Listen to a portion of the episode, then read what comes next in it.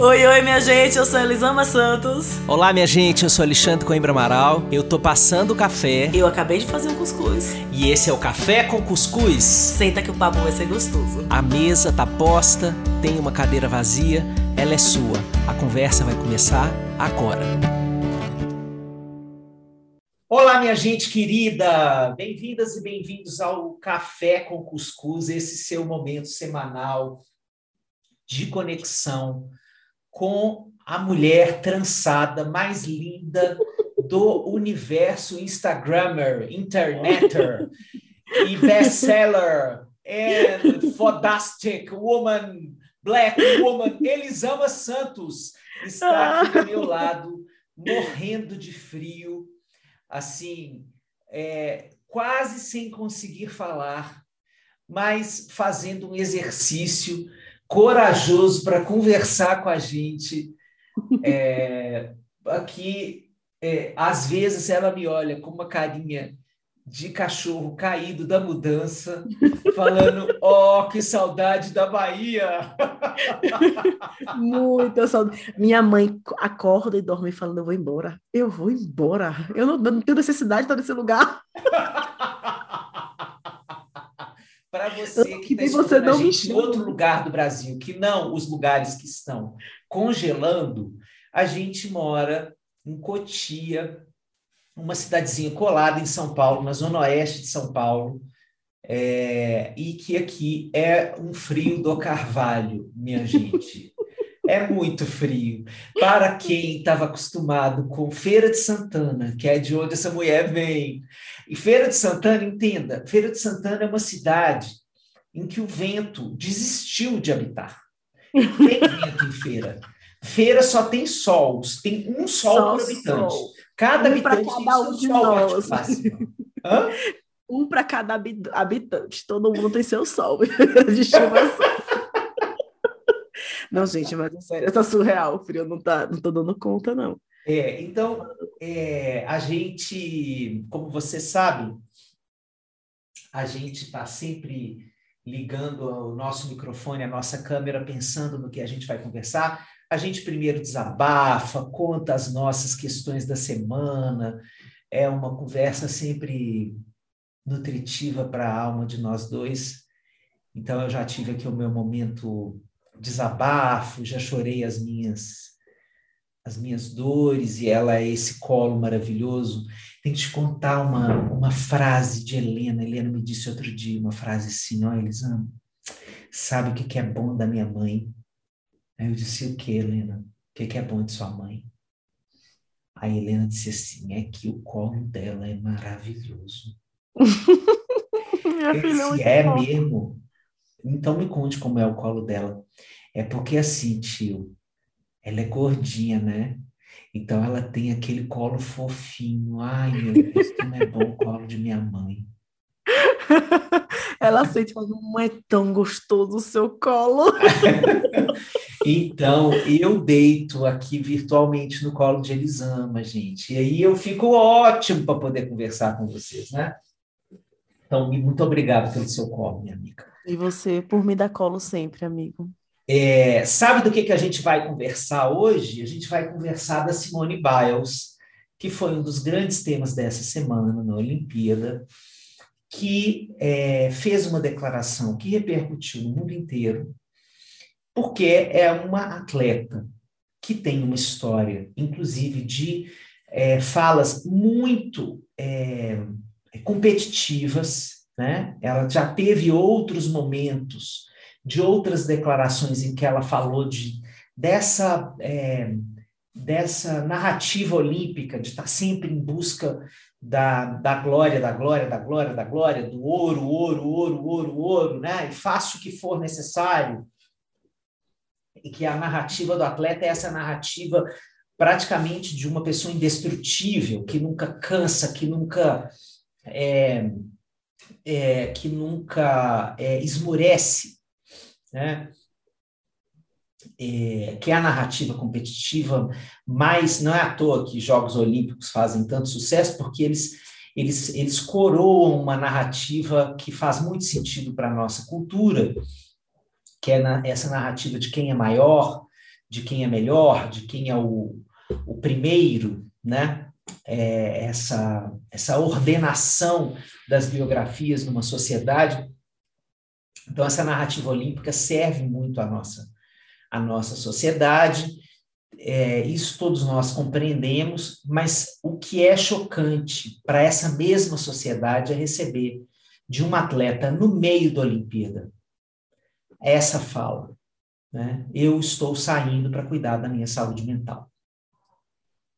Primeiro, porque saúde mental e saúde física, né, se ela tivesse saído porque tivesse machucado, que é, até então foram as únicas histórias que a gente teve para contar de quem é, não pôde estar na final de uma Olimpíada porque fraturou, porque quebrou, porque luxou, porque alguma coisa física. Né? É, e essa abertura que ela teve né, para falar da sua saúde mental, ela realmente abre um novo campo discursivo. A gente vai falar de outras coisas agora. Então, quer dizer que saúde mental pode ser um motivo de você desistir de uma trilha. Né? Então, eu escrevi uma coluna no Valor Econômico essa semana, é, vocês podem acessar, é, quem quiser também ler depois dessa nossa conversa. E lá eu pontuava algumas coisas que eu quero trazer para vocês. A primeira coisa é que é, a, qual é o segredo que pessoas de alta performance precisam construir sobre si mesmas para continuarem sendo vistas como pessoas de alta performance. O segredo é a vulnerabilidade da saúde mental. As pessoas de alta performance, que são os atletas, os CEOs, né? Várias pessoas que estão em categorias que são vistas como pessoas que não cansam nunca, que têm supostamente que motivar os outros, que têm que dar exemplo. É, todas essas categorias profissionais de alta performance, elas não podem mostrar a vulnerabilidade delas. E não podem, porque quando a gente fala de vulnerabilidade, a gente está falando de você ter desmotivação, de você é, não ter esperança, é, de você desanimar, mas pode ser coisa muito mais grave do que isso, do que uma coisa transitória. É, tem que fazer segredo sobre um quadro depressivo, sobre um transtorno maior que ela esteja vivendo, né? Sobre alcoolismo, sobre dependência química, né? sobre é, o que vai acontecendo na vida dela como consequência de ter que render sempre tanto. Então, o segredo, ele é, é uma, o ônus de todo mundo que vive é, alta performance. Tem um segredo, uma caixa preta que eu não posso mostrar para ninguém. E todas as pessoas que portam segredos, elas perdem espontaneidade na vida. Você deixa de viver a sua vida para viver a vida do segredo. Você fica construindo a sua fala de maneira e as suas ações para que ninguém desconfie do segredo que você porta. Então, portar um segredo sobre si é perder um pedaço da vida, necessariamente. Então, na hora que a Simone Biles abre o segredo dela e fala: Eu não estou bem da minha saúde mental, ela está fazendo um serviço de utilidade pública planetária e confirmando a minha teoria de que são as mulheres pretas que vão transformar o século XXI. É, ela está dizendo: abram as caixas pretas da sua saúde mental, porque a sua saúde mental ela não é menos importante do que nada na sua vida. Ela tem que ser colocada como primeiro plano de preocupação, junto com outras coisas que forem preciosas e importantes para você. Mas abra essa caixa preta. Falemos da nossa saúde mental. Assumamos que podemos ser deprimidos e atletas, é, bipolares e CEOs, podemos ser alcoolistas e pessoas de sucesso. Podemos ser tudo isso. E que o sucesso não vale qualquer preço. Nossa, o sucesso não vale qualquer preço. Eu acho que isso é é algo que ficou muito marcado para mim desse episódio da, da, da desistência dela. Primeiro, pelo próprio conceito do sucesso, né? Que é um conceito que é, é muito é muito surreal que a gente acredite que um, um modelo de sucesso é uma roupa que vai caber em todos nós. Né? Assim, você não espera que uma calça jeans, uma mesma calça jeans, vista, toda a humanidade. Mas a gente espera que esse conceito de sucesso ele seja um conceito que vai vestir muito bem todo mundo. Né? Ele é esse conceito que vai caber para todo mundo no mesmo conceito. E o quanto nós não temos na nossa sociedade, na nossa educação, na nossa forma de ver a vida, a liberdade de decidir qual que é o nosso conceito de sucesso. Né? Assim, onde que eu construo esse conceito de sucesso? O que é que cabe nele? Porque aquele conceito de sucesso, esse conceito de sucesso universal, que mede o sucesso por cifras, que mede o sucesso por poder, que mede o sucesso por reconhecimento do outro,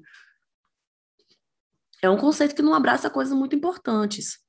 Né? É um conceito que não, ele não inclui a tua, seu nível de satisfação com a vida, ele não inclui o tempo que você tem para relaxar, para estar com você. Não, não é um, não é um, um conceito que, que cabe essas coisas. Né? Então, ela chega em uma Olimpíada depois de muito treino, depois de quatro anos focando absolutamente quase tudo que faz nessa Olimpíada, porque a Olimpíada é o apogeu do, do, do esporte. E aí ela chega nesse lugar e fala: Eu não dou conta mais daqui. Eu achei que eu dava conta. Eu achei que ia conseguir, mas aqui é o meu limite. E não vale. Não é esse o sucesso que eu quero para mim. Né, em, em uma das, das entrevistas que eu vi, eu vi que ela falava que ela queria voltar a gostar do esporte.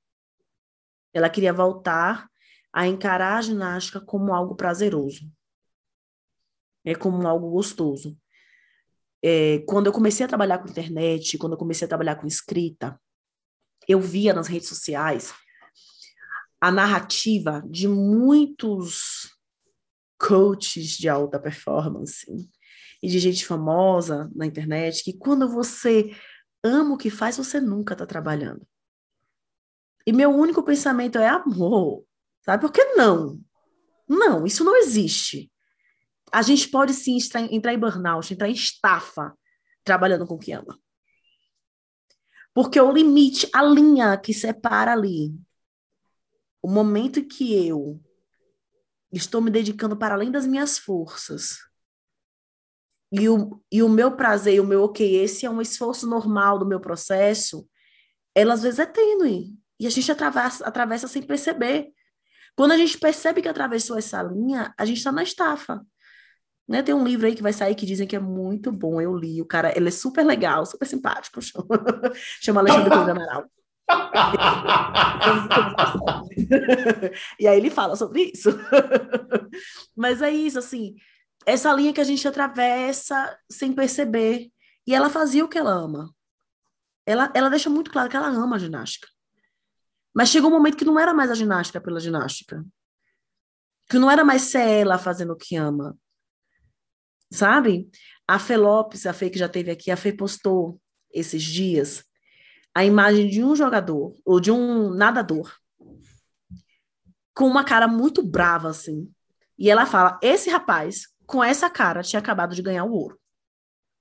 Mas ele, ele tinha um rec, o recorde anterior na modalidade nado borboleta, acho que foi nado borboleta, era dele. Ele ganhou o ouro, mas ele não bateu o recorde, aquele recorde que era dele. E ele tá com essa cara brava por causa disso. No final da prova, ele sabia que ele não tinha batido o recorde que era dele. Ele bate assim na água, descontente, e fica muito bravo. E aí, quando a Fê postou isso, eu fiz, Fê, esse é o meu padrão de vida. Eu preciso parar de competir comigo mesma na minha vida. Porque esse, esse ano o Conversa Corajosa entrou na lista da Veja. Me mandaram, quando eu vi a colocação, que era décimo primeiro e o Porquê Gritamos foi o sexto, Eu pensei, ah, mas eu tinha que estar pelo menos em quinto, né? No próximo livro. Meu, foi meu primeiro pensamento. E aí eu respirei, fiz, amiga, respira, comemora e fica feliz. Peraí, calma, respira. Sabe? Mas eu aprendi a ser assim. Eu aprendi essa busca incessante por me superar a cada dia. E esse discurso da superação é o discurso que mais se bate nas Olimpíadas, é mais se fala nas Olimpíadas. A gente tira pelo nome Olimpíadas, o Olimpo, esse monte de deuses, né, que podem se superar e alcançar o inalcançável o tempo inteiro. Que não tem vulnerabilidade, são deuses. Alô?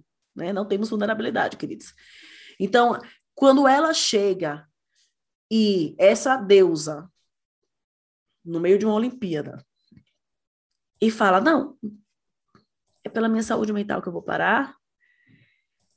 Ela traz para discussão, ela bota na roda essa conversa dos meus limites, essa conversa sobre o que é que eu celebro, o que eu não celebro na minha vida, essa conversa sobre o que, a quem eu quero agradar com o que eu faço, sabe? Essa conversa sobre o peso que está no individual, que deveria ter um olhar muito mais coletivo, assim, Cara, eu acho que ela, ela, ela puxa tantos temas em uma atitude, sabe? Nessa atitude de falar, se eu tivesse aqui rompido o ligamento do meu pé, ninguém está questionando eu ter desistido.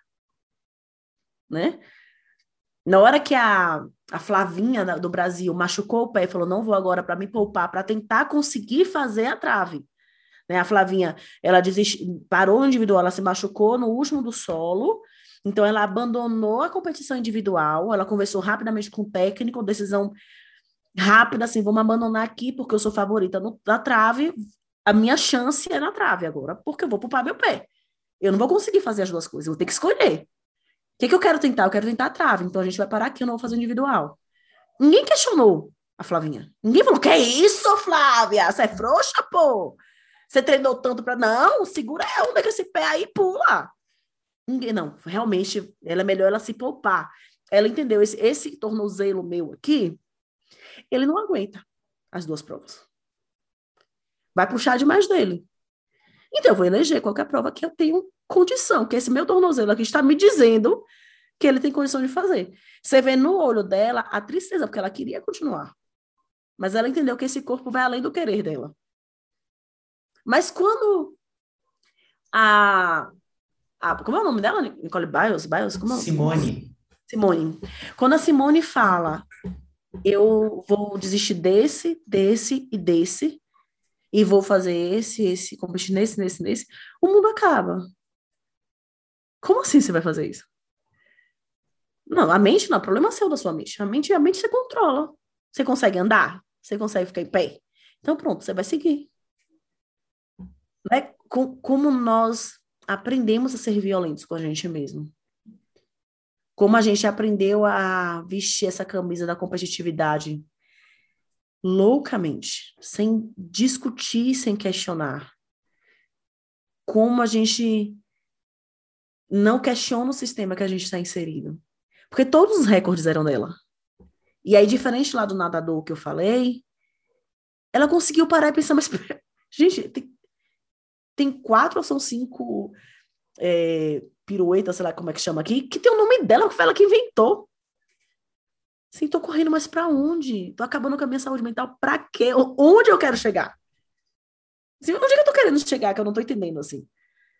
Né? Porque é, é, nós vivemos esse, nesse sistema que coloca a gente como aquele ratinho naquela roda que corre, corre, corre, corre, corre, corre, corre, e tá ali sempre correndo eu acho que ela foi a ratinha que saiu da roda, sabe? Falou, não, não quero correr mais. Não quero correr mais. E faz a gente olhar para as nossas rodas, né? Oh, porque esse mecanismo de recompensa, né? Esse mecanismo de recompensa, ele está hiperativado no mundo das redes sociais, né? Isso hoje é um, é um modus operandi que, que não está só no online, que ele, ele se é, interpõe no offline. A Olimpíada é como se fosse é, uma metáfora exagerada desse mecanismo de recompensa social, de reconhecimento somente pelo resultado. Né? E quando você vive uma cultura que só premia o resultado, o seu processo perde o valor. Né? Você não, não é reconhecido pelo processo. Então, é, se você não passa no vestibular, não adianta. Você não. Tudo que você viveu não valeu. Porque a única coisa que importa é o seu resultado. Né? Então, essa, isso vai fazendo com que a gente fique centrado no futuro, uma dificuldade de presentificar a vida, porque a única coisa que importa é a próxima meta e o próximo resultado que eu posso atingir, inclusive para compensar a perda que eu estou tendo hoje. O fracasso de hoje me leva a ficar mais obsessivo pela meta de amanhã. Então, eu estou cada vez mais distanciado da fruição da vida no presente, eu não aproveito a minha vida, porque a minha vida é transformar a minha indignação comigo mesmo numa próxima meta e numa próxima trajetória que me construa como um futuro vencedor. Então, é, o que a Simone Biles faz é o seguinte: porra nenhuma, eu vou aproveitar minha vida agora. A vida é agora. Né? Então, é essa, essa é a, é a, é a grande desconstrução que ela abre praticamente, eu acho que a Simone Biles abre uma fenda no espaço e no tempo quando ela faz isso, porque ela diz: eu não vou morar no futuro, eu vou morar no presente. E o meu presente é o seguinte: deixa eu contar para vocês qual é o meu presente. O meu presente é: a minha saúde mental está ferrada, eu não estou bem, vivendo essa vida que não acontece nunca, porque eu estou sempre em busca do próximo resultado. Né? Quer dizer, o, o, tempo em que eu celebro uma vitória, ele é efêmero demais, ele passa rápido demais, e eu me coloco de novo em busca do próximo resultado. Né? É, quem trabalha com vendas entende o que eu estou falando. Quem trabalha com vendas é assim: no último dia do mês, ou você está celebrando para cumprir a meta do mês, da sua empresa, da sua equipe, é a meta individual de venda, ou você está construindo a meta é, do, do mês seguinte com medo de perder o seu emprego porque você não bateu a sua meta, né? mas você não tem sossego. Você não tem sossego. Você está sempre olhando para a meta do mês seguinte, para o que você tem que fazer. Então, a nossa sociedade, ela está inteiramente construída de forma a que você seja essa pessoa que está sempre projetando um futuro para você atingir. Né? E o sucesso ou fracasso, ele é colocado nos seus ombros, ele é colocado individualmente como uma, um retorno ou da sua falta de disciplina, ou da sua falta de empenho, ou da sua falta de comprometimento, ou da sua falta de equilíbrio. É, e aí haja responsabilidade individual para questões coletivas, né? Haja. O problema é todo estrutural. A gente se cagou como sociedade de construir esse modelo falido de ser humano que a gente construiu para habitar. E na hora que a gente não consegue, o problema é individual. Então, o que a Simone Biles está trazendo é uma discussão muito mais profunda do que somente a coragem de desistir. Está dizendo é, essa sociedade toda baseada no aplauso ao resultado. Esquece que tem a vida acontece é no processo. Como é que você lida com a sua vida quando o processo não é pico, quando o processo é vale? Como é que você permite que a sua vida aconteça? Você permite ser feliz no vale da sua vida? Você se permite ficar bem e, e aproveitar a vida no momento em que você não está no sucesso, em que você não está no pódio. Porque é só se a gente consegue fazer isso com a nossa vida é que a gente consegue sustentar pódios. Sim. Porque ao longo do tempo, se você ficar mal com você mesmo, com você mesmo, no momento em que você não está no pódio, você está no vale da sua vida. Você não está atingindo as metas que você se colocou ou que colocaram para você. Estou dizendo que você tem que ficar deslocado da realidade sem se preocupar com as consequências disso para sua vida. Porque se isso, por exemplo, representa o risco de você perder o seu emprego, isso é uma preocupação realista. Tem que estar preocupado mesmo. Agora, que que isso faz com a sua autoimagem? Uma coisa é você se preocupar com a construção do que representa ter risco de perder o emprego, por exemplo, se eu não bato a minha meta. A outra coisa é o fato de eu não bater a meta significa que eu sou uma pessoa pior. Uhum.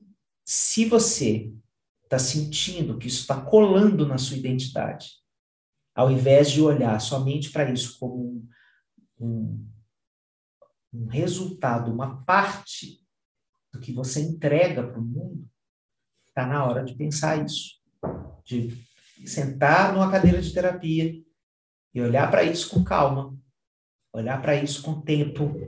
Não é, é numa sessão que você vai resolver isso. Então, se prepare para olhar para isso com cuidado, com o cuidado que você merece, porque você vai precisar fazer uma construção contracultural e ganhar força, ganhar musculatura emocional para dizer para o mundo assim: eu vou ser diferente do que vocês acham que eu devo ser na relação com o resultado. E isso eu vou construir aos poucos. Nossa, a construção com relação com o resultado, né? É, e entender. Você falou uma vez em um, em um dos nossos episódios, a gente estava falando sobre casamento. E você falou que a crise do casamento era um filme, não era uma foto. E a gente tem a tendência de olhar a vida como se ela fosse uma foto, né? Então as pessoas estão falando dessa da, da Simone e, cara, algumas pessoas criticando porque ela desistiu, né? Que ela tinha um compromisso com o país dela, etc e tal. E aí eu fiquei pensando assim, volta o filme um pouquinho, amor. Quantas Olimpíadas essa mulher teve lá? Quantas vezes ela levou o, o, a alegria e o ouro que tanto se queria? Assim, nesse momento que ela falou, eu não dou conta agora de fazer isso. Eu tenho outra prioridade agora, minha saúde mental. Agora ela não presta mais, ela é uma covarde. Tudo que ela fez é desconsiderado pelo, por, por um gesto, por uma escolha. E como a gente aprendeu isso na vida, assim, a essa tendência imensa de julgar a vida ou outras relações pelo instante presente. Por esse instante que está acontecendo agora, não. Então, isso aqui diz quem você é na minha relação, diz quem você é na sua vida, diz. Cara, o momento que eu estou vivendo na minha vida não fala quem eu sou. Não fala quem você é nós somos maiores e muito mais complexos. Né? Então, a forma que as pessoas estão lidando com a atitude dela é para mim muito impressionante, sabe? Do quanto muitos estão desconsiderando uma história. A gente tem a tendência, esse foco maldito apenas no resultado faz a gente se desconectar do caminho, do processo, da jornada. E é isso, é o tempo inteiro, sabe? É, no meu trabalho com pais e mães, quantas vezes as mães, principalmente, chegam para mim, eles amam, sua mãe é horrível, porque eu gritei com ele, eu tô me sentindo muito mal, eu sou a pior mãe de todas. E ela desconsidera tudo que ela já fez de bom e faz todo o cuidado, toda a entrega, porque ela é definida por aquele grito. Ela é definida por aquele resultado diferente do que ela achava que ela deveria ter, ou que o outro achava que ela deveria ter. Né? Ela é ela é aquele grito completamente como se aquele grito tivesse acontecido solto no tempo e espaço. Como se ele não tivesse nenhum tipo de contexto que falasse sobre ele. Né? Então, assim, quando eu, eu foco no resultado, isso é, é o, o chamariz maior da sociedade neoliberal, né? A gente vai focar no resultado, a meritocracia, o que você produz, queira, né? Quando eu foco no resultado, eu paro de olhar para o contexto, olho só no indivíduo, no indivíduo, né? no individual. E é fácil eu cobrar só do indivíduo, né? É fácil eu cobrar só desse indivíduo. A resposta da Marta, para mim, foi fantástica fantástica. A Marta, jogadora de futebol fantástica do Brasil, foram criticar porque o Brasil perdeu. E a resposta da, Mar, da Marta foi: mas vocês não deveriam estar cobrando da seleção. Vocês deveriam estar cobrando do país que não investe no esporte. Assim, a verdade do contexto. Amor, a gente está treinando com o que a gente consegue. Vocês ainda querem me cobrar? Vocês têm noção de quanto é que a gente ganha? Do que cada uma que passa para conseguir treinar? Sabe? É, a, a gente foi olhar no. Eu estava olhando uma pesquisa falando sobre a realidade de cada esportista ali das Olimpíadas. Mais de, de, de 50% não vive do próprio esporte. Acho que 70% ganha 2 mil reais por mês. Então, dentro do que eles podiam fazer, o quanto eles conquistaram. Mas a gente desconsidera tudo para olhar a merda do resultado. Como se esse resultado pudesse falar do valor daquele indivíduo. Porque é isso que a gente aprendeu desde pequenininho, né? Eu sou o quanto eu provo de valor para você. Assim, o meu valor não é em quem eu sou, meu valor é o que eu produzo, é como eu faço sentir, é a felicidade que eu dou para a mamãe e para o papai, é a felicidade que eu dou para a professora. E, aí está o meu valor. Meu valor está em ser a boa menina. Em ser que menino maravilhoso, Ave Maria, você deve morrer de orgulho. O meu valor está nisso. Né? O seu valor não está em quem você é. Seu valor não está no que você sente. Seu, seu valor não está na sua existência. Então, nós não somos pessoas que conseguem simplesmente existir. A gente não aprendeu que a nossa existência, por si só, ela é algo valoroso. Né? A minha existência é valorosa enquanto eu produzo, enquanto eu faço, enquanto eu sou digna do seu elogio, enquanto eu sou digna do seu olhar encantado e orgulhoso para mim. Né? Então, é muito difícil você chegar num caminho em que você enxerga, um, que seus comportamentos têm um contexto, dois, que você tem, além de seus comportamentos terem um contexto, você tem uma história de vida, e que três, talvez o elogio do outro não seja o ápice do teu sucesso. Talvez o elogio do outro não seja o que você precisa para ficar feliz. Né? Quando eu palestro para mulheres, já, já fui convidada algumas vezes para palestrar só para grupo de mulheres, eu falo muito sobre o quanto nós mulheres, principalmente as mulheres, nós somos ensinadas a sermos as boas meninas e a buscarmos esse elogio da menina maravilhosa o tempo inteiro. E quando a gente era criança, esse elogio servia para muita coisa. Né? Quando a gente era criança, o elogio do papai e da mamãe dava para você sair sozinha por mais tempo, é, você ganhava mais dinheirinho no, na, na, sua mesada, você tinha suas vantagenzinhas por ser elogiada por papai, por mamãe, pela professora. Tinha algo, um prazerzinho gostoso ali. Mas quando você cresce, o elogio que está perto de você, meu amor, te dá vontade nenhuma na vida. Aquele elogio que a criança precisava para se manter viva, hoje, enquanto adulta, não serve para muita coisa, não. O que serve para muita coisa é a gente conseguir deitar, botar a cabeça no travesseiro e falar: eu estou alinhada com o que eu acredito. Eu defendi o que está vivo dentro de mim. No momento em que toda uma sociedade, todo mundo está ao meu redor, está desconsiderando o que eu sinto ou não está me enxergando, eu me enxerguei. Isso é o que, vai, que é valoroso para a gente hoje. E que, a gente, e que é uma conquista. E que é, é uma conquista importante, sabe? Quando a Simone fala que chega um momento que você precisa fazer o que você espera, entender o que você quer, disso que ela está falando, né? desse olhar, cara, o teu elogio, a tua medalha de ouro, eu vou chegar em casa e vou pendurar ela. E eu vou continuar deitada com os meus fantasmas e meus monstros aqui. Não vai valer a pena, vou lidar com eles. a medalha não vai botar nenhum deles para ir embora. Né? É o momento que você tem que escolher, assim, o que é que eu quero de verdade, o que é que vai me fazer bem de verdade. E, e o quanto nós precisamos aprender a valorizar a nossa existência pela nossa existência, sabe? Olha, gente, eu, Elisama diz, eu falo assim, tá bem? Então, por isso que essa mulher, gente, vende livro como água para chocolate, como água no deserto, como pão quente. É, é isso aí. É isso aí, tá dito, Elisama. Tá dito, meu amor. Tá tudo dito por você. Muito obrigado. Já acabamos? Já, eu vou fazer a espada de Lacan aqui, ó. Corte lacaniano do café com cuscuz. Café com cuscuz com Lacan. Tem mais nada para ser dito depois disso que você disse, não? Tá ótimo. Para mim tá ótimo. Tá bem para você? Podemos tá. ficar por aqui?